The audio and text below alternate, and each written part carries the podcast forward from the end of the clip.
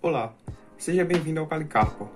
Meu nome é Humberto Gomes e hoje eu vou ser o seu anfitrião. Na entrevista de hoje, eu converso com Adriano Barbosa, psicólogo. Ele trabalha com análise do comportamento aplicada e intervenções voltadas para pessoas com TEA.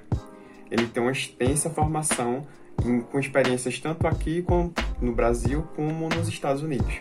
E aí hoje a gente vai descobrir um pouco como é que foi esse processo de formação dele e ele vai compartilhar um pouco das experiências que ele teve. E aí, bora lá?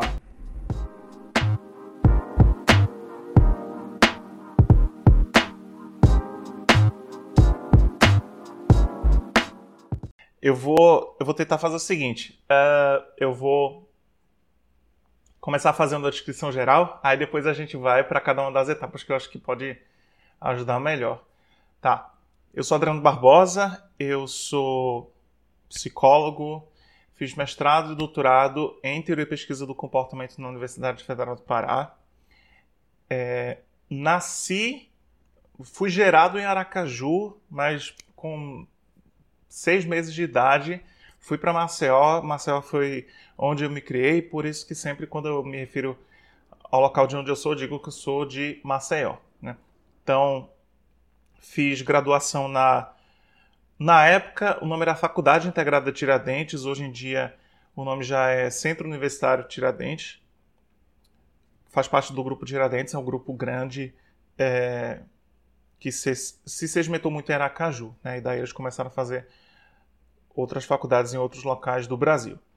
Daí, em, no final da graduação, né, terminando a graduação, eu fui fazer mestrado lá no UFPA, lá em Belém, uma cidade a mais ou menos 2 mil quilômetros de distância de Maceió, para trabalhar com análise do comportamento aplicada a pessoas autistas.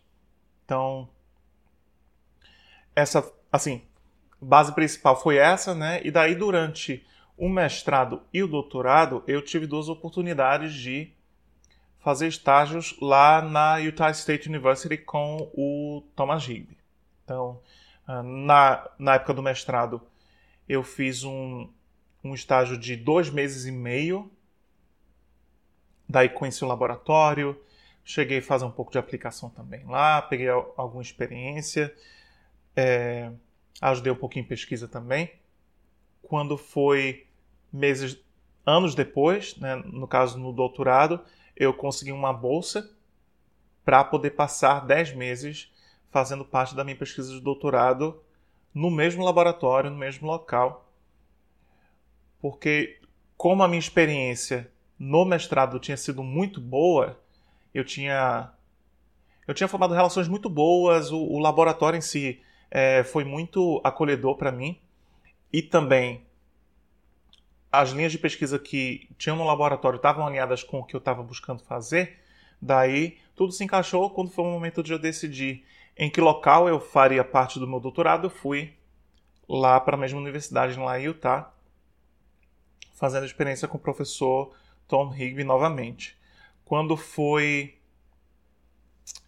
em seguida, né, é, eu passei um passei cerca de um ano e meio, quase dois anos trabalhando como uh, supervisor clínico uh, numa clínica em Recife e daí em seguida eu segui para o meu pós-doutorado aqui em Nebraska. Então aqui a gente tem um instituto chamado Munro Meyer que fica dentro da do centro médico da Universidade de Nebraska e dentro do, do Monroe Meyer a gente tem alguns departamentos. O meu departamento é o departamento de psicologia. Então, eu estou fazendo pós-doutorado com a professora Brenda Baxton Wade. E daí, o foco do meu trabalho atualmente é fazer pesquisa e trabalhar dando consultoria para escolas públicas aqui de Nebraska, especificamente no manejo de comportamentos desafiadores em pessoas com necessidades, é, com atraso no desenvolvimento, com necessidades especiais dentro dessas salas de aula. Então são pessoas que. Eu estou falando pessoas porque são de crianças até adolescentes. Então uh, são pessoas que vai de 6, 7 até 18, 19 anos, com problemas de comportamento moderados a severos. Então, para a gente ser chamado para dar assistência aos professores, não tem coisa leve. Já é direto, moderado e severo. Então, a nossa, o nosso papel, papel nas escolas é orientar os professores no manejo desses comportamentos e também a gente trabalha com a criação de alguns sistemas para ajudar os professores a serem mais efetivos tanto no gerenciamento desses comportamentos, mas também no ensino de habilidades dentro do contexto de sala de aula. Já na parte de pesquisa, eu tenho trabalhado bastante com na linha de pesquisa de avaliação funcional do comportamento e também em paralelo recentemente eu me engajei em outro projeto também junto com a Brenda e um outro professor o William Higgins na parte de uso de realidade virtual para treinamento de profissionais em análise do comportamento. Então a gente tem um laboratório dentro do Muromaia que tem vários recursos para trabalhar com realidade virtual. Então a gente está começando a fazer essa parceria junto com esse laboratório para desenvolver materiais que facilitem, que proporcionem é, o treinamento de profissionais dentro de análise do comportamento aplicado. Então, se for resumir o meu trabalho e os meus objetivos de pesquisa de intervenção, eu estou muito ligado e muito, muito focado na parte de aumento de eficiência na intervenção e de disseminação da intervenção e análise do comportamento. Então, o projeto recente que a gente concluiu, a gente já terminou o artigo, submeteu, foi um projeto onde a gente elaborou vídeos instrucionais para ensinar crianças com síndrome de Down a usar máscara por conta da pandemia de Covid-19. Então, existia muita dificuldade de auxiliar essas crianças a usarem a máscara e manterem essa máscara por um tempo necessário. Então, a gente entrou com um procedimento de videomodelação justamente para estabelecer essa habilidade. Então, assim, resumão da história, né? Uh, resumão básico é esse. Massa, Adriano. Bem massa. É, acho que com essa apresentação que tu fez, já deu para ter uma ideia, né, de como foi o, o, percurso, assim, o, o, grosso desse percurso, e a gente vai conversando com mais detalhes. Mas eu acho que seria muito bacana tu contasse, né, é, tanto o, esse, o processo de informação em si, é, as etapas e tal, os aspectos que tu considera mais importante, mas também já, já engatando no, no tema, o porquê que tu escolheu psicologia e depois o porquê que tu foi escolhendo as áreas de especialização que tu fez. Acho que seria bacana, porque às vezes a pessoa fica com dúvida, não sabe muito bem como escolher ou para que, que lado ir. E aí, se tu pudesse dizer um pouco do porquê é, essa área, porquê tu fez as escolhas que tu foi fazendo ao longo do caminho, seria seria bacana para compartilhar com o pessoal. Com certeza, algumas pessoas que forem assistir isso, forem escutar também, uh, vão, vão se relacionar com o que aconteceu comigo na época. Na época do, do colégio, lógico, né, no primeiro ano você começa a pensar o que é que você vai fazer, para que faculdade, que curso você quer aplicar e tudo mais. Mas eu cheguei a pensar em várias possibilidades. Eu pensei em pensei em letras, eu pensei em nutrição, eu pensei em direito, eu pensei em filosofia, pensei em várias possibilidades. Aí eu lembro que na época, do, lá no terceiro ano, eu me interessava muito, muito, muito em filosofia. E eu fui conversar com meu professor de filosofia. Olha, professor, eu tô com bastante dúvida sobre a faculdade que eu quero fazer, porque eu queria fazer algo onde filosofia tivesse muito, muito envolto, mas ao mesmo tempo eu queria também algo que tivesse uma, uma conotação mais prática, mais de prestação de serviço, né? de, uh, de ensino, né? de atendimento e tal.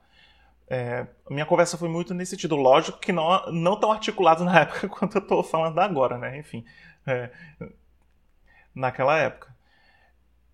E daí meu professor falou: olha, Adriano, psicologia é uma faculdade excelente, acho que você pode tentar, acho que você vai se dar bem nessa faculdade. Beleza, foi tiro e queda. É, e quando eu apliquei para a faculdade, na época, eu ainda fiz o PSS, que era o processo seletivo seriado. Então você fazia prova no primeiro ano, no segundo, no terceiro, não tinha Enem ainda na época, e, e daí eu escolhi, as duas opções, duas opções que eu escolhi foi, a primeira opção foi psicologia, a segunda direito. Então daí eu consegui é, a faculdade de psicologia e segui.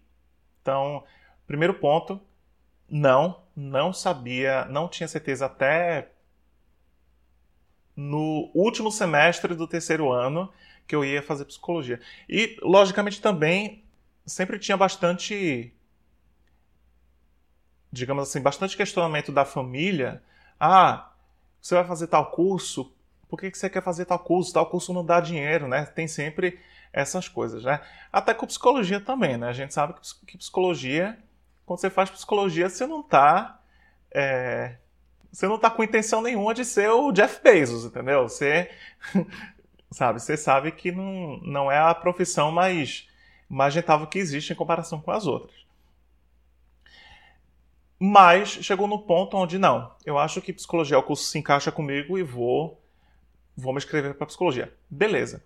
Seguindo na faculdade, que acontece? Eu lembro, cara, eu lembro de antes de começar a faculdade, eu tinha na época, quando o, o ForShared ainda era famoso, a gente usava muito, acho que a gente ainda usava casar, enfim, tinha um monte de recursos que a gente usava para baixar arquivo na internet, né?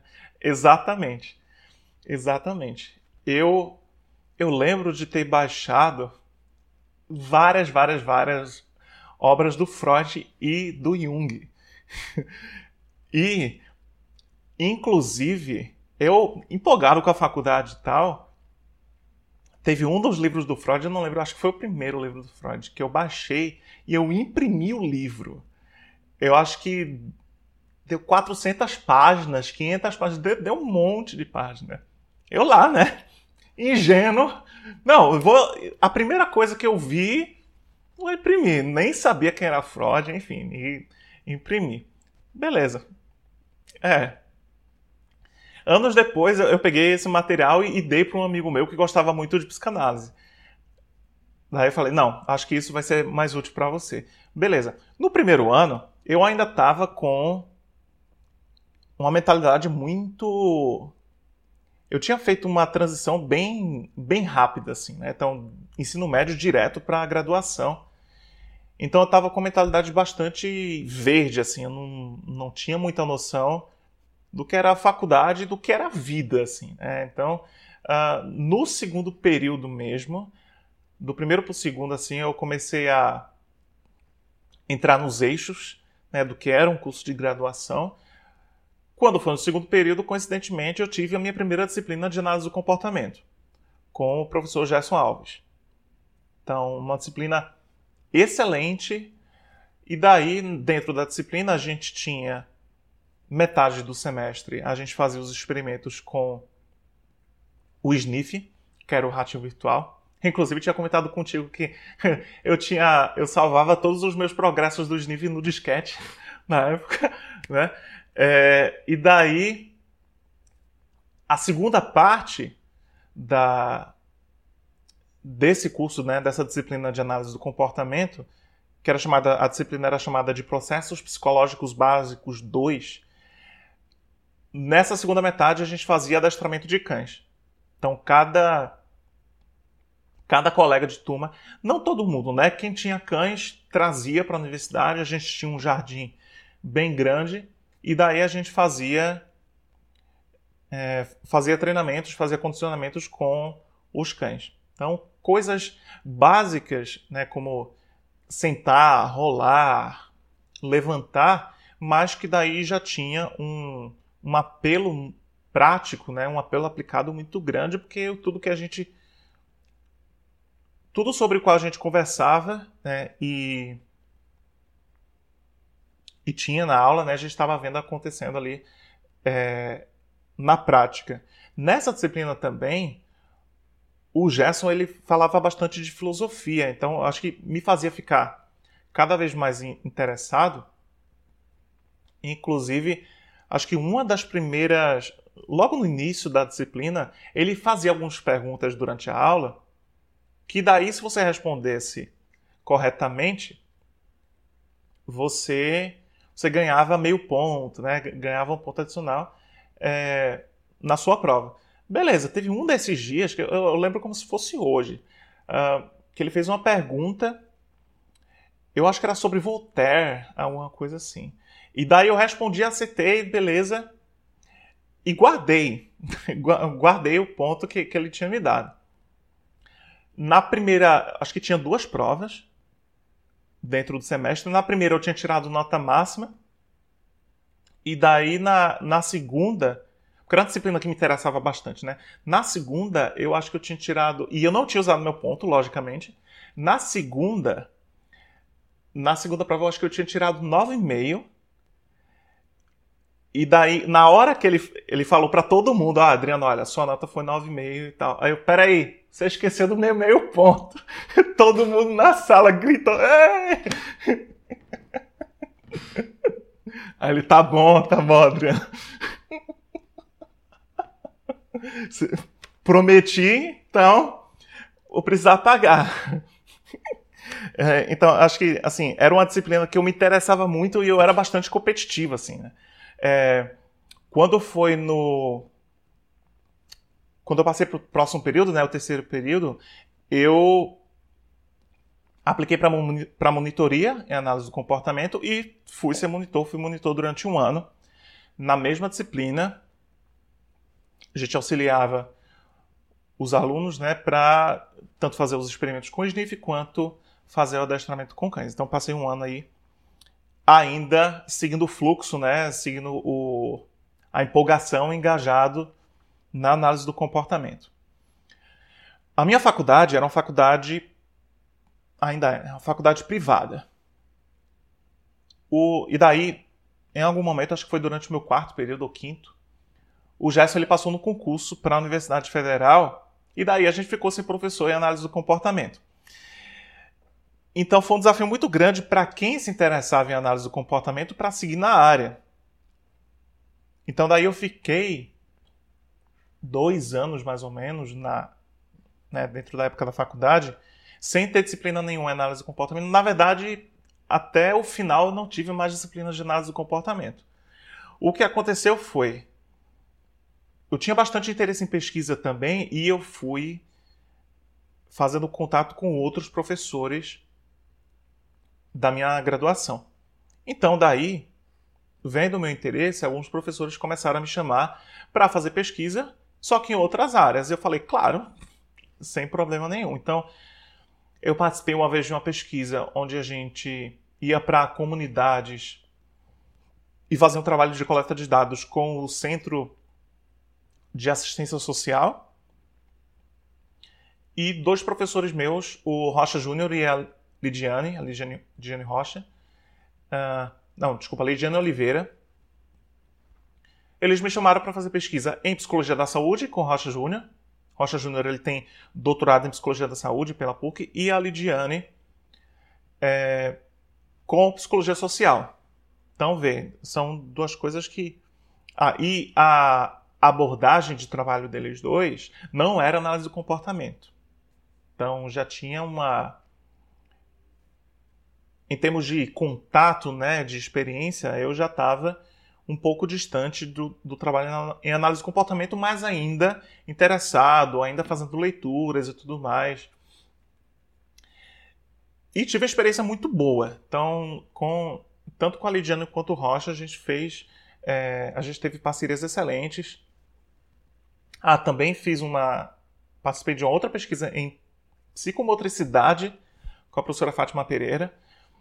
Então, vê, são, são experiências que, na época, né, se eu pensasse, poxa, não, olha, só vou é, participar de coisas de análise do comportamento, só vou participar de coisas que são extremamente ligadas ao que eu quero fazer no futuro. Possivelmente eu não teria oportunidade de adquirir experiência e pesquisa, porque para todos os efeitos, um, eu fiz amizades excelentes. Por exemplo, o Rocha Júnior é meu amigo até hoje. A gente conversa de vez em quando, a gente sempre está em contato. É, e também a experiência que eu adquiri em pesquisa foi muito importante para os anos à frente. Né? Então, daí o que foi que aconteceu? Lá no oitavo período, que já foi o, né, o finalzinho da graduação, né? então oitavo, nono e décimo, sendo os últimos períodos, eu já comecei a pensar, poxa, não, olha, preciso fazer o meu TCC e queria muito fazer o meu TCC em análise do comportamento. Coincidentemente, a gente recebeu um professor na, lá na faculdade chamado André Fermozelli. O André, ele fez doutorado em psicobiologia na USP de Ribeirão Preto. Tinha feito trabalho com com macacos na época, né? Mas daí quando ele chegou lá na faculdade, ele tinha bastante interesse em fazer trabalhos em análise de comportamento. Falei, é esse cara que eu vou colar. Então eu comecei a conversar com ele, fiz contato com ele, e daí a gente fez juntos o meu TCC, que foi baseado no comportamento verbal do Skinner. Então a gente foi em faculdades de Maceió, na verdade de Alagoas, que eu lembro de ter feito contato com uma faculdade em Palmeira dos Índios, que é interior de Alagoas para identificar qual seria a, a percepção dos alunos sobre é, a comunicação entre professor e aluno, daí a gente fazia toda uma articulação com o comportamento verbal do Skinner. É, foi um estudo exploratório, bastante básico, mas que, é, digamos assim, reacendeu mais ainda a minha vontade de, trabalho com análise, de trabalhar com análise do comportamento e de seguir na área. É, e daí, nesse meio tempo também, eu já comecei a pensar no mestrado. Então eu lembro de dois, acho que dois ou três, quase três anos antes de eu terminar a faculdade, eu já falava para minha família, olha, eu vou fazer mestrado e possivelmente não vai ser aqui em Maceió. Daí tinha gente da minha família que falava: Meu filho, você odeia a sua família, você não ama a sua família, o que, que, é isso? Você está querendo fugir da gente? Eu, não. A questão é que se eu quero fazer um mestrado, eu quero fazer no melhor lugar possível. Eu preciso, tipo, é, apostar todas as minhas fichas e tentar fazer no melhor lugar que eu posso fazer. Então daí minha família foi ficando mais confortável, confortável, confortável. Quando chegou no ponto de eu de fato me inscrever para a seleção, todo mundo falou: "Tá, OK, Adriano, tudo bem. Vai lá." Sabe? Então isso ajudou muito também, né, no, no começo, porque eu já estava decidido, estava batendo o pé no chão, não, é isso que eu vou fazer. É. E daí, durante toda a graduação, eu ia para congresso, eu ia para bastante congresso, né? Um dos congressos que eu acho que foi muito importante, assim, para também é, tipo, dar mais impulso, né, no meu interesse pela psicologia, pela pesquisa, e tudo mais foi o Ciência e Profissão em 2009. É, daí na época eu não lembro de ter apresentado. Eu apresentei um pôster na época no Ciência e Profissão, primeira primeira apresentação que eu tinha feito, e também tive a oportunidade de fazer de fazer um mini curso e de assistir algumas palestras. Esse mini curso especificamente que eu fiz foi com a professora Deise de Souza. E na época eu nem sabia quem que era a Deise, entendeu? Eu acho que eu tinha lido algum artigo dela, é, sabe, mas conhecia muito pouco. E era, uma, era um mini curso sobre processos de leitura recombinativa, todo baseado na equivalência de estímulos. Eu nem sabia que era equivalência de estímulos, entendeu? Tinha passado por uma disciplina de análise do comportamento, sabe? Tinha nem ideia.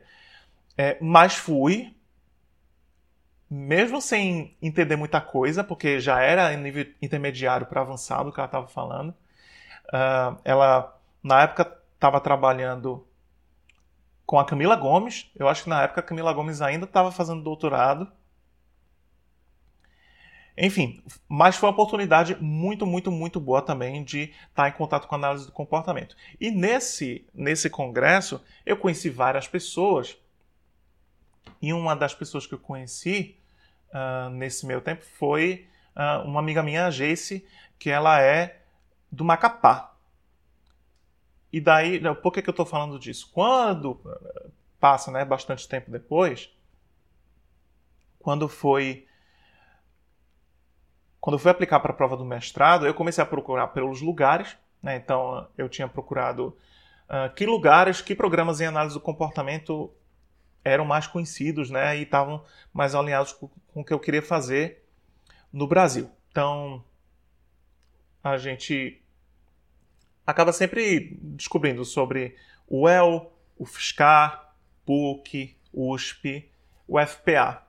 Né? Na época, tinha a Univasf também já. E hoje em dia também tem o programa da Universidade Federal de Alagoas na, no Departamento de Educação. Né? Então a gente tem esses programas que são, que são mais conhecidos dentro das universidades públicas. Né? E daí, depois de ver todas essas informações, eu conversei com essa minha amiga do Macapá. Ela falou: Olha, tem um professor que eu conheço que ele passou pela UFPA, que é o Arley Costa. Ele fez doutorado lá.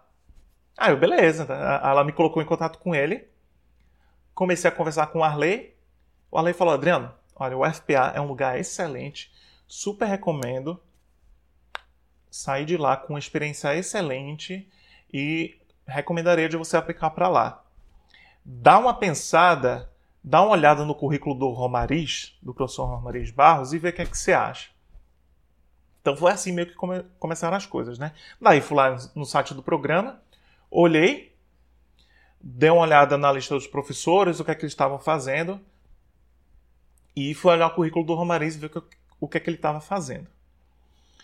Então, assim, em termos de recomendação também, acho que é importante para quem vai passar por esse processo, antes de tudo, antes de entrar em contato com o orientador, é importante você saber o que, é que o orientador fez. Se você não sabe o que, é que o orientador fez, o que, é que o orientador está fazendo, o orientador vai muitas vezes, especialmente quando tem muitas pessoas aplicando para aquele orientador, vai pensar, ok, mas qual é o qual é o ponto que te diferencia de outras pessoas que estão aplicando para mim também? Né? Então, quando você já conversa já por dentro do que está sendo feito, já faz toda a diferença. Então daí eu mandei um e-mail para o Romariz falando, olha, Romariz, eu estou pensando em aplicar para sua vaga, para o mestrado, sou de Marcel, me apresentei e tudo mais. Ele falou, Adriano, olha, se você quiser aplicar comigo, saiba desde já que se você passar, você vai precisar trabalhar comigo no Aprende, que é um programa que a gente está iniciando. Na época o Aprende tinha três meses, três, quatro meses, eu acho. E você vai trabalhar com crianças autistas. E daí eu falei, claro, vamos lá, vamos embora. É, a minha, meu interesse maior na época era trabalhar com análise do comportamento, processos de aprendizagem, sabe? Esse era o meu, assim, meu interesse muito generalista, assim, né? Então tava, tava aberto a possibilidade de trabalhar numa linha de pesquisa com a qual eu não tinha experiência, nunca tinha atendido uma pessoa autista na vida antes de ir para o Aprende. Então, no Aprende, o Aprende foi o que construiu a minha base de experiência para trabalhar na área. Então, fiz a prova. Eu lembro, inclusive, que eu fui fazer a prova acho que dois dias depois do meu aniversário. Então, meu aniversário é 25 de janeiro, quando foi dois dias depois, eu acho, três dias depois, eu peguei um avião para para Belém e falei para todo mundo, olha, tô indo fazer a prova, porque o, o processo todo ele demorava 20 dias. Então você tinha a prova de inglês primeiro, depois a prova de conhecimentos específicos e a entrevista.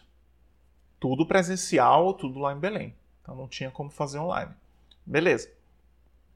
Falei para todo mundo, olha, tô indo, Posso voltar daqui a 20 dias, mas posso voltar daqui a 3 dias. Então, esperem tudo. Entendeu? Não sei o que vai acontecer, mas vamos tentar do mesmo jeito. Né? Fui, sem conhecer ninguém em Belém, não conhecia uma pessoa sequer. Fiz a prova de inglês, passei, fiquei mais um pouco. Fiz a prova de conhecimentos específicos, passei. Fiz a entrevista, passei. Final das contas, pro, pro Romariz eu tirei em primeiro lugar. Então, votei, tudo certo. Voltando para. Foi engraçado porque, voltando, tendo passado na prova do mestrado, acho que uma semana depois, foi a minha colação de grau. a cerimônia e tudo mais. É, então já estava já no fluxo, já no, na correria para gerenciar tudo e me mudar para Belém, com mala e cuia. Então, feito tudo isso, fui para Belém, fiz a minha pesquisa de mestrado e daí na pesquisa de mestrado outra coisa que é, é muito engraçada, eu poucas pessoas, para poucas pessoas eu falei eu falei como que foi esse processo. Porque a minha pesquisa, ela foi com vídeo modelação, né? Mas o que acontece? E, e, eu sempre tive bastante interesse em tecnologia e tal, e isso acabou se encaixando, né? Quando a gente começou a fazer a pesquisa com vídeo modelação. Antes, acho que no comecinho do mestrado, eu me interessava bastante em produção audiovisual. Então, eu tinha... Na época, eu tinha uma câmera uma câmera digital, uma câmera fotográfica, uma Nikon D5100. É uma DSLR, enfim, é uma câmera que dá para fazer umas coisinhas legais. Dá para você gravar vídeos, dá para tirar umas fotos legais. Então, eu comecei a me interessar bastante em fotografia, em vídeo e tudo mais. E porque eu tinha uma câmera e porque eu tinha mexido um pouco na câmera, alguns amigos meus que têm uma banda de rock, a banda deles é a Belt, lá de Maceió, até hoje eles têm essa banda. Eles me chamaram, um outro amigo meu também tinha uma câmera, e eles chamaram eu e esse meu amigo, o Felipe, para produzir o clipe deles. E daí a gente produziu juntos o clipe da Belt. Eu editei, aprendi com o clipe deles a editar vídeo, na época usando o Adobe Premiere que já é um, que é um programa já médio para avançado, não é fácil de usar o Premiere, mas eu fui, beleza, vamos embora. Na época, antes, também teve uma outra experiência que eu tive que acabou me inclinando a usar o Premiere também. Durante a graduação, eu fiz dois vídeos, que a gente trabalhava bastante com psicoeducação durante meu estágio em clínica. Eu falei, olha, vou fazer um, vou fazer algum material para falar sobre para falar para as pessoas sobre ansiedade e depressão. Então fiz dois vídeos com stop motion. Então a gente é, fez um, um material com assim, eu decalcava algumas figuras no papel e cortava e tal. E daí lá na faculdade a gente tinha um dentro do departamento de comunicação, a gente tinha um estúdio, né, de fotografia. Aí o Thales Souza, o fotógrafo uh, um fotógrafo que trabalha lá, eu acho que ele ainda trabalha lá na, na Unit, me ajudou a fazer esse material. Então a gente ia. Para quem não sabe, o stop motion basicamente você constrói um vídeo com fotos. Então você vai tirando foto e você, tipo, uh, quadro a quadro, você vai movimentando o material para criar uma sensação de movimento. Então, dá bastante trabalho. Então, tinha vezes que a gente tinha lá as figuras já cortadas, a gente deixava no estúdio porque já estava tarde da noite. E daí no dia seguinte a gente voltava para continuar o material. Então, foi um trabalho inclusive que eu apresentei na mostra de práticas em psicologia na época. Enfim, foi um trabalho que eu gostei bastante de fazer. Então, acho que o interesse foi aumentando, né? Então, voltando para a parte da, da banda dos meus amigos, também né, fui me interessando mais por produção audiovisual. Quando foi no mestrado, eu estava com a faca e o queijo na mão, basicamente, né? Porque eu tinha uma câmera, tinha alguma experiência com edição de vídeo, e daí, dentro das nossas discussões, a gente estava dentro de um programa de treinamento de pais. Então, é, o programa de treinamento de pais ele foi iniciado com a Marilu Borba, ela fez doutorado lá no Aprende. E daí, seguindo essa linha de pesquisa, eu trabalhei elaborando vídeos didáticos para ensinar os pais a fazer avaliação de preferências e implementar o procedimento de ensino que a gente chama de ensino por tentativas discretas. Então, essa foi a ideia principal. E daí, o que foi que aconteceu? Eu estava com cenas gravadas com material pronto, com boa parte do material pronto, com roteiro, áudio e tudo mais. Nesse ponto, eu viajei para Utah para passar dois meses e meio lá. Eu tinha um computador. Para quem mexe com produção audiovisual, sabe que o Premiere ele ele é bastante pesado. E daí eu estava na época com consideravelmente pesado. Então, na época, eu lembro que nos meus intervalos no atendimento lá em Utah, em atendimento ou coleta de dados, eu ia para uma sala e começava a editar vídeo. Quando eu chegava em casa também, estava eu lá editando o vídeo. Um dos vídeos, eu, eu tenho quase certeza que foi o de tentativa discreta, que é um, que é um vídeo maiorzinho assim. Eu lembro como se fosse como se fosse hoje. Eu editei o vídeo e iniciei um processo que a gente chama de renderização, né? que é quando você processa o vídeo para gerar o arquivo final. Coloquei para renderizar o vídeo, fui dormir. Quando eu acordei, ainda estava renderizando. Então, era nesse nível. É, mas, no final das contas, quando eu voltei para o Brasil, Tava com todos os vídeos prontos, material bonitinho só para fazer a coleta de dados. Então fiz a coleta de dados, terminei a coleta de dados, defendi, mestrado concluído.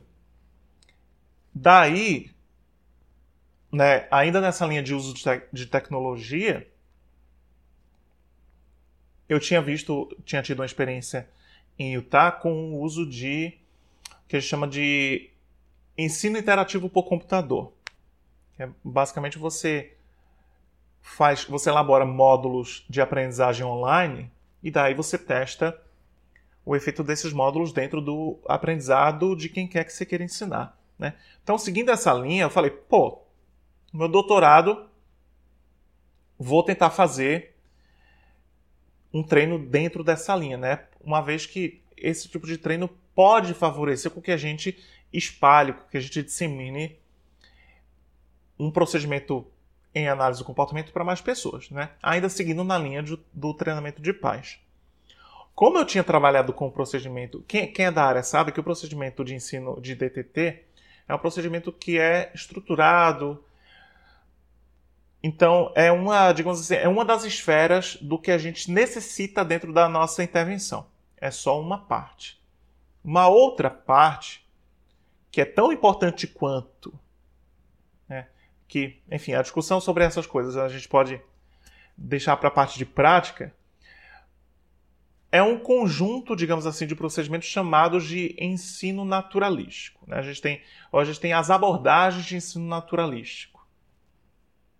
Então, um desses procedimentos, é o chamado paradigma de linguagem natural, era um procedimento que a gente estava lendo.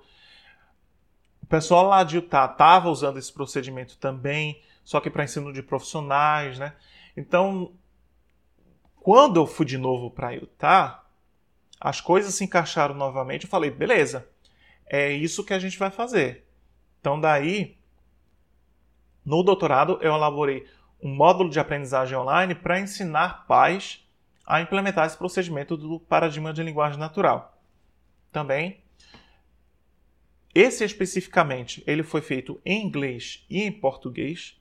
Então, a gente primeiro fez o módulo todo em inglês, lá em Utah, e eu traduzi tudo para fazer a coleta de dados no Brasil e também para disseminar para quem quisesse, né, para utilizar. Beleza. Fiz a coleta de dados, tudo lindo, tudo certo, fechamos o doutorado. Então, é... basicamente assim, também, né? Descendo mais uma camada, né, especificamente falando sobre a experiência de pesquisa, uh, acho que o, o, principal, as coisas principais que eu fiz foi isso, mas assim, isso já, já veio me dando alguma ideia até grande, assim, né, do, do que, que eu queria seguir depois, né? Basicamente, usando tecnologia para o aumento da eficiência da intervenção e análise do comportamento e daí usar tudo isso para disseminar para mais gente. Então, mesmo chegando aqui no pós-doutorado, eu ainda estou seguindo nessa linha, uma vez que a gente está com esse trabalho usando realidade virtual para treino de profissionais. E também a linha de pesquisa que eu estou inserido na parte de avaliação funcional do comportamento, a gente está buscando elaborar protocolos de tomada de decisão para que o profissional que vai trabalhar na escola, porque assim, aqui nos Estados Unidos, já há muitos anos, desde os anos 90, toda criança com necessidade especial que tem problemas significativos de comportamento precisa passar, é, precisa receber uma avaliação desses comportamentos desafiadores, que na nossa área de análise de comportamento a gente chama esse processo, né, esse conjunto de processos de avaliação funcional do comportamento. Então, por lei, por lei, toda criança que tem problemas de comportamento precisa receber essa avaliação. Então daí aumentou, se aumentou muito por conta disso, é, por conta do chamado é, IDEA, o nome é, em inglês, que é Individuals with Disabilities Act, que é, é como se fosse a lei ou o ato uh, para indivíduos com necessidades especiais. Por conta disso, se começou a ter um boom de uso de procedimentos de avaliação funcional do comportamento dentro das escolas. Mas o que, é que acontece? Nem sempre o profissional que vai trabalhar dentro da escola ele vai utilizar o melhor procedimento possível para fazer essa identificação. E em algumas situações, inclusive, se espera que o professor ou que a, o, o, profissional de educação especial da escola faça isso sem necessariamente ter arcabouço teórico e prático para executar um procedimento como esse. E o procedimento, você sabe, Beto, o procedimento de avaliação funcional, especialmente análise funcional, que é um procedimento mais experimental, onde a gente ativamente está modificando variáveis ambientais, é um procedimento que é muito. A gente precisa ter muito cuidado e precisa ter muita preparação para executar. Então, uh, uma das coisas que a gente está propondo aqui é justamente é um instrumento para favorecer com que qualquer profissional que vai trabalhar na escola ele saiba que avaliação ela precisa ser executada, que avaliação ela pode ser executada com base em todo esse contexto. Então, também, sabe, é uma é, é mais uma outra frente que eu estou trabalhando justamente para para favorecer a eficiência do profissional que trabalha na área. Uma coisa que eu achei muito, muito legal da tua, da tua fala, achei bastante interessante, foram essas experiências que tu foi coletando né, ao longo do caminho. Assim, o, que é, o que é que tu diria sobre o valor dessas experiências extras assim que tu teve na tua formação? assim é, que peso isso teve para tuas escolhas, para enfim, para te formar enquanto profissional mesmo. Isso tanto estágios e congressos e esse tipo de experiência, digamos assim, que é, é extra em relação à experiência oficial que a graduação, enfim, que as formações nos oferecem. Tu diria que isso tem um, peso grande, que isso é, tu diria que qual é a importância dessa, dessas experiências para o processo como um todo? Assim, é, com certeza. E, e assim, eu acho que especialmente no, no começo, na graduação, ok, a gente precisa estar muito aberto para as oportunidades que surgem. Justamente porque é um momento onde a gente precisa adquirir experiência para poder tomar uma decisão lá na frente e a gente também fazer contatos.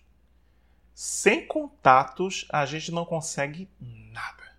Sabe? É, sem os contatos que eu adquiri desde a graduação até agora, eu provavelmente não estaria aqui. Então, existe aquele, é, aquela frase né, de que você precisa conhecer todas as teorias, todas as abordagens e tudo mais, mas assim, até um certo ponto. Você precisa conhecer no sentido de que isso vai facilitar com que você tome uma decisão, mas isso não quer dizer que você precisa passar sua graduação inteira experimentando cada uma dessas abordagens para quando chegar no final você de supetão tomar uma decisão. Eu acho que é importante, de alguma forma, você tentar ir direcionando para um determinado objetivo, porque daí vai facilitar de quando você terminar a graduação, você conseguir ir para onde você quer. É, e além do mais, é importante entender que essa frase, né, de você conhecer todas as teorias e tudo mais, não quer dizer que você, enquanto profissional, deve ou pode usar de ecletismo, né, que é um perigo muito grande que as pessoas acabam caindo, né, achando que não, eu vou usar análise do comportamento para isso, eu vou usar psicanálise para isso, eu vou usar gestalt para isso. Isso é um dos maiores erros que eu já vi várias pessoas cometendo né, na psicologia a grande maioria das pessoas que eu conheço que são psicólogos não fazem isso. Mas eu já vi pessoas é, advogarem por esse tipo de conduta, né, de você ser especialista em várias coisas, quando no final das contas você não é especialista em nada. Como também já vi gente dentro de uma determinada área falar: atendo criança, adulto, idoso, cachorro, papagaio, periquito. É, e daí, de novo, cada, cada público, cada demanda necessita de um conhecimento específico muito grande para que você consiga trabalhar de forma adequada e ética com a vida daquela pessoa. A gente está com a vida daquela pessoa nas mãos. Então, é, por exemplo, para a gente que trabalha com análise do comportamento aplicada a pessoas com necessidades especiais, é muito difícil eu falar para alguém que estou aceitando paciente com TDAH, entendeu? Porque daí eu vou precisar fazer vários anos de especialização, um outro mestrado, um outro doutorado, sabe, para que eu tenha segurança de atender esse público. E daí, o processo de supervisão é super importante também quando a gente está no início do processo, no início do mercado de trabalho especificamente, né, depois de se graduar porque justamente na graduação a gente vê as coisas de forma muito generalista e a gente precisa de alguém para estar tá ajudando a gente, para estar tá guiando, para que a gente faça as coisas de forma a não é, não causar sofrimento na vida de quem a gente atende. Né? Então, assim, pensando em como as, essas experiências foram moldando né, o meu caminho, sim, eu acho que o fato de eu ter sido aberto para muitas coisas, né, para as oportunidades que surgiam, foi muito importante. Mas no momento específico, quando foi lá no último ano, penúltimo para o último ano, falei: não, agora eu preciso tomar decisão. Em vez de esperar eu me formar para me decidir. Né? Então, além desses, dessas oportunidades que eu te falei, né, de pesquisa com psicologia social, com psicologia da saúde, uh, no centro de assistência social, eu cheguei a trabalhar como estagiário na central de conciliação, trabalhei numa vara de família, então é, trabalhei na junta médica de Maceió. Então tive experiências em diversos contextos mas quando foi no final, falei: não, agora é o momento que eu preciso decidir e é isso que eu vou investir todas as minhas fichas. Em vez de esperar, depois que o diploma sai, cair uma oportunidade. Que, honestamente, pode acontecer de cair oportunidade durante a graduação, mas quando você se gradua, não, não. Não acontece. Você precisa, você precisa buscar. Massa. É, vê.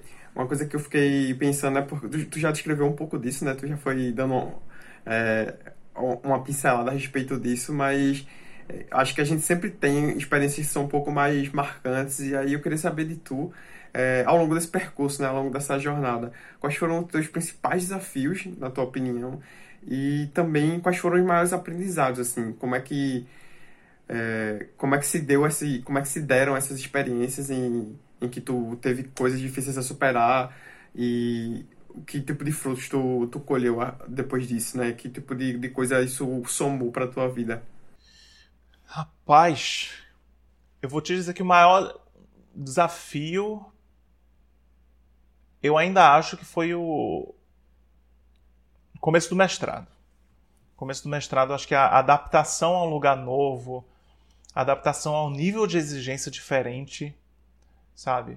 Porque no mestrado as coisas era, eram tão intensas e tão mais aprofundadas que eu lembro eu lembro muito bem assim é, uma das melhores disciplinas que eu tive na vida foi uma disciplina de comportamento verbal com o professor Carlos Souza lá na UFPA no mestrado. E quando eu, eu na, depois da primeira aula eu lembro de ter pensado eu não sabia nada de análise de comportamento até agora. Então, assim, é, o choque que você tem é muito grande, mas é, é tipo, você é, é, moldado pelo fogo, entendeu? Então, uh, a, existe uma contingência muito bem delineada para que você aprenda. Então, no, nessa disciplina de comportamento verbal, a gente tinha. Durante a disciplina, a gente leu o comportamento verbal do Skinner inteiro. E para quem já leu o Skinner, qualquer livro do Skinner, sabe que o tio Skinner não é fácil. E, detalhe, o original em inglês. Então, não era permitido ler o, o, a versão em português. E, além de cada capítulo, a gente ainda lia entre dois e três artigos por semana para essa aula. Então, era bastante bastante intensivo. Né? Uh, assim, acho que qualquer disciplina era, mas eu lembro muito assim dessa disciplina de comportamento verbal como sendo um marco, assim, sabe, é, para mim em, em, termos de conhecimento. Teve outras outras disciplinas que eu fiz também que foram muito importantes, mas assim uma delas é porque é difícil pontuar a melhor, sabe? Mas eu, eu tive várias disciplinas tanto lá na UFPA quanto em Utah, porque em Utah eu tive disciplina, eu tive disciplina de ética, com a Tara Sellers, que para mim, assim, foi, em termos da prestação de serviço, foi uma mudança de paradigma muito grande, assim, eu adorei a disciplina. E tive uma disciplina de economia comportamental com o Gregory Madden. O Greg é, tipo, cara, fenomenal, assim. É... Então, assim, tem. Acho que. Em termos de, de desafio maior, foi nesse contexto do início do mestrado, justamente por conta de todo esse processo de adaptação. É... Em termos de, cara, de descoberta, eu acho que o processo inteiro, acho que a pós-graduação em si, foi uma... acho que o mesmo processo que foi desafiador foi uma descoberta. Muito boa, assim, sabe? Porque é... as aulas, assim, as disciplinas eram, mesmo essa disciplina que eu estou te falando de comportamento verbal, apesar de ser intensa, intensiva. Cara, eu terminei a disciplina de comportamento verbal, eu, eu lembro, lembro como se fosse hoje. Depois, uma semana depois da disciplina, eu estava atendendo as crianças lá no Aprende e eu, é, tudo que eu fazia, eu começava a relacionar com o que era visto na disciplina. Aí eu pronto. Eu lembro que dias depois eu vi o Carlos assim no corredor, falei, professor, muito obrigado pela sua disciplina. Sabe? Que assim, mudou muito, muito, muito, muito mesmo. É... E daí, assim, depois disso, foi só só para cima, entendeu? Só uh, teve outras várias disciplinas em análise de comportamento que eu tive no mestrado e no doutorado, uh, disciplinas introdutórias e avançadas que me ajudaram a, a construir muito muito do que eu sei hoje. E daí, pelo fato de eu ter tido experiência tanto teórica quanto prática, porque a todo momento eu estava lá trabalhando no Aprende, no caso em Utah eu estava trabalhando na Search também, isso deu uma possibilidade muito grande de eu estar relacionando, de eu estar relacionando tudo que eu estava aprendendo e de ver também como que as coisas elas se processam na vida real. Porque um dos maiores erros que eu vejo as pessoas cometendo é ler algo num artigo ou num livro e tentar implementar aquilo exatamente como é descrito. Quando que o melhor que você precisa fazer, o melhor que você pode fazer é ter segurança suficiente na base conceitual, né, nos conceitos que fundamentam a sua prática, porque sempre quando você vê cada fenômeno acontecendo, você analisa primeiro com base no princípio comportamental, depois você pensa, ok, quais são os ajustes que eu preciso fazer para produzir o resultado que eu quero. É, em vez de simplesmente seguir uma receita de bolo. Isso é uma das coisas que existe uma dificuldade muito grande de pessoas que não são da análise de comportamento de entender por que existem várias pessoas que trabalham com análise de comportamento que fazem isso, que é basicamente seguir receita de bolo e achar que o que eu faço com uma pessoa funciona com outra. Por conta disso, pessoas que não são da área vão tomar essas pessoas como referência. E daí o que é que falam? O que acaba falando? Análise do comportamento é receita de bolo. Quando nunca, nunca na vida Titio Skinner falou que era para seguir receita de bolo. Skinner não falou, leia meu livro e você vai saber trabalhar com qualquer criança. Não falou. Sabe? Então, acho que é, é um, um, dos erros maiores, assim. Tá, acho que é, é essencial é, abordar isso e explicar isso, principalmente para quem está iniciando aí a formação, para quem está no, no, começo desse, desse processo, que, quem ainda está pensando em, em começar essa jornada aí, porque tem uma relação direta, né? Existe uma relação direta entre o quão bem informado você está e o quão capaz você é de realizar intervenções que sejam que tenham integridade, que tenham qualidade. E isso aí eu acho que é fundamental, assim, de, tipo, as coisas são construídas por meio de formação mesmo. Você vai adquirindo essas coisas com base na, nas experiências que você vai tendo. Então, acho que é, descrever a relação entre ter uma boa formação e investir nessa formação e, consequentemente, conseguir empenhar, fazer uma, uma, uma atuação que tenha uma qualidade considerável, é, é bacana descrever o quanto que essas coisas estão relacionadas uma, uma com a outra. Exato, cara, não, não, é, não é assim, sabe? Não, não, não é desse jeito que funciona. É... Então, assim, acho que uma das coisas. E isso me, me faz pensar muito sobre a forma como que algumas pessoas estão traçando o caminho dentro da trajetória profissional. Como a gente está no contexto onde a gente está é, falando muito para para quem está buscando uma graduação, mestrado, doutorado, acho que é importante falar essas coisas, que é assim, já vi casos onde a pessoa saiu da graduação, já começou a atender sem supervisão, a pessoa faz uma especialização e já se propõe a supervisionar caso e fazer coisas que são muito avançadas. Isso acaba sendo perigo. Eu já ouvi, já ouvi relatos de pessoas, não só uma pessoa, já ouvi relatos de pessoas, é, digamos assim, falando como se o dinheiro fosse mais importante do que a necessidade de se capacitar. Onde que eu estou querendo chegar? Tem gente que acaba tentando traçar o, essa trajetória profissional muito com base em atalhos. Tem muita gente que quer buscar atalho e daí fez um curso de 40 horas, fez um curso de especialização e já fala: não, estou pronto para qualquer demanda, pode mandar. O problema é que a pessoa que tem um mínimo de noção da vida, quando vê um desafio que não consegue resolver, a pessoa gela, aprende e vai buscar supervisão.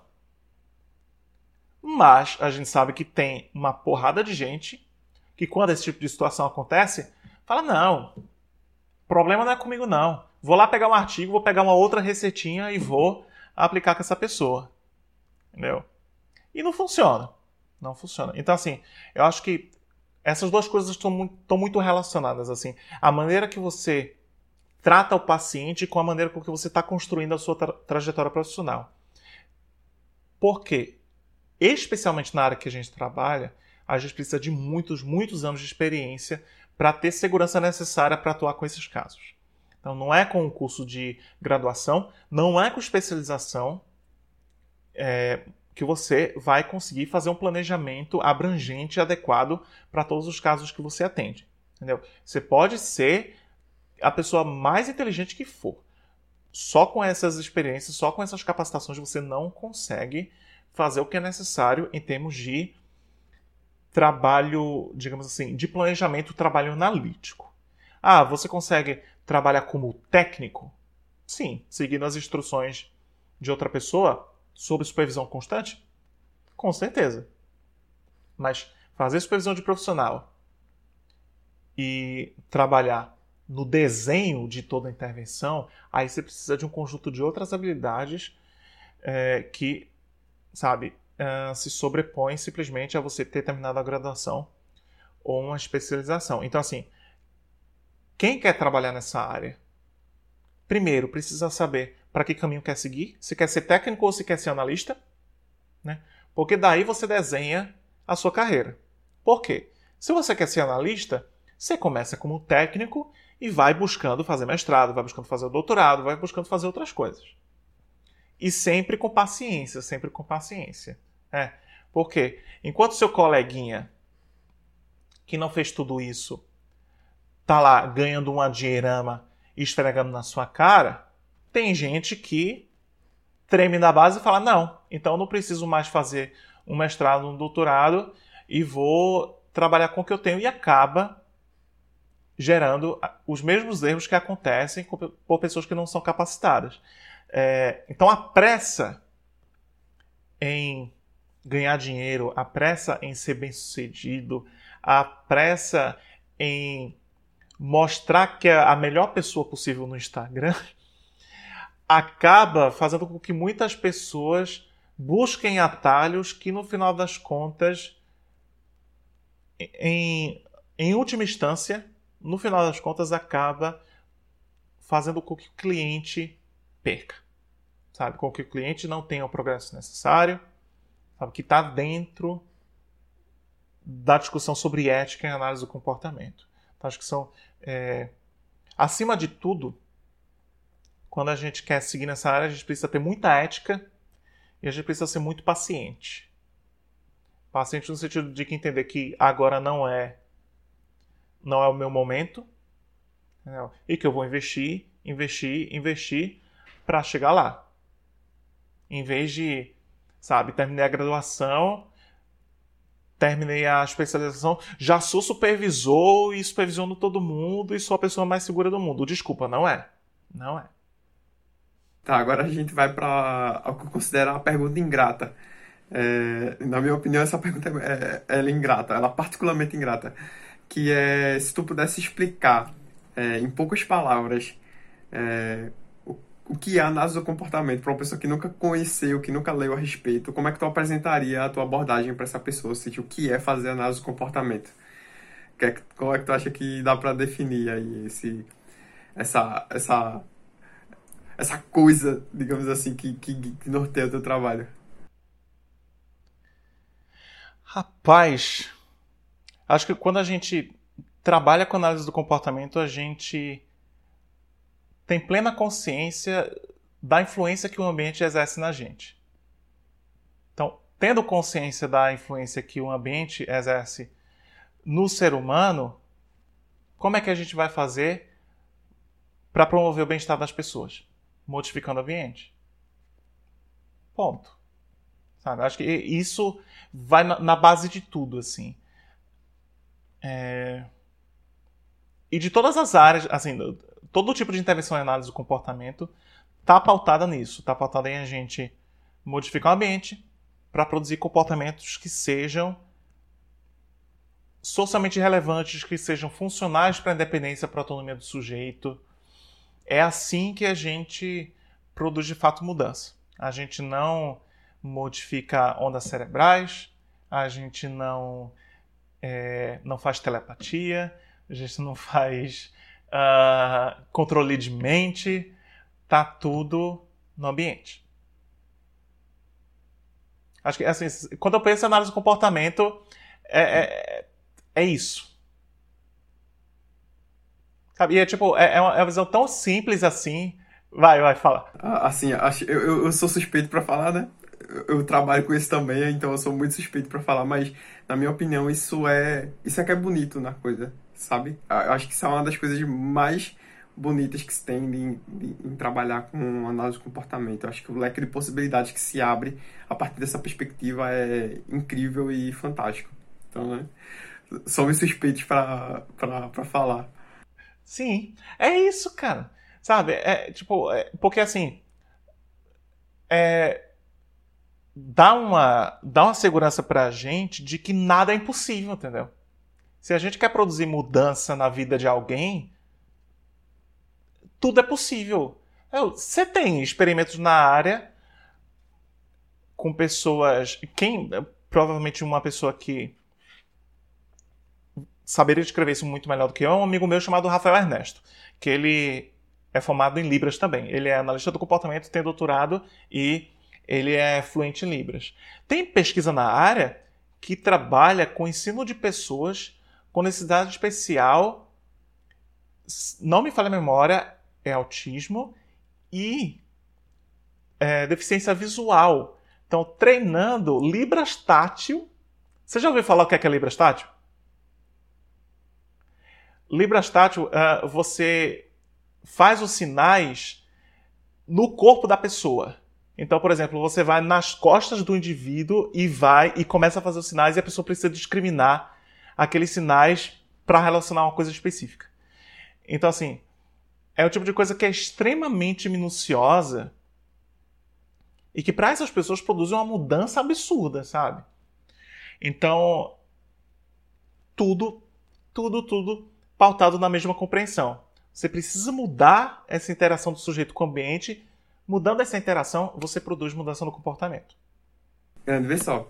É, a gente já está chegando no finalzinho aí da, da, entrevista e uma coisa que eu vou te pedir, que eu acho que vai contribuir muito para dar uma iluminada aí no caminho pessoal, seria um conjunto de referências e indicações, tanto de leituras quanto de outras mídias mesmo que tu faz e que e que tu indique, né, que as pessoas assistam ou escutem ou leiam e tenham acesso a, a esse tipo de material para nortear aí quem está querendo descobrir um pouco mais da área, para quem está querendo saber como é que funciona e trilhar os primeiros caminhos aí. Então, se tu puder dar essas indicações, seria fantástico, seria muito rico também para o pessoal.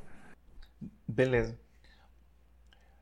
Eu vou, vou falar algumas e daí depois eu compartilho os links contigo primeiro falar as coisas em português, né? Porque aí quem não, não tem leitura em inglês já, já facilita. Né? Ciência e Comportamento Humano é um livro excelente, a tradução é excelente. Tem o livro do Catânia também. A gente tem o Princípios Básicos de Análise e Comportamento, do Moreira Medeiros. Especificamente em autismo, tem um livro que inclusive tem um capítulo lá que é o Análise do Comportamento Aplicada ao Transtorno do Espectro Autista, da Carolina Sela e da Daniela Ribeiro. Podcast, vamos lá. Uh, a Ceará Cast, sempre recomendo. Todos esses podcasts estão, estão no Spotify. A Ceará Cast tem o Santa Contingência. Uh, Tem o canal do Boteco Behaviorista no YouTube.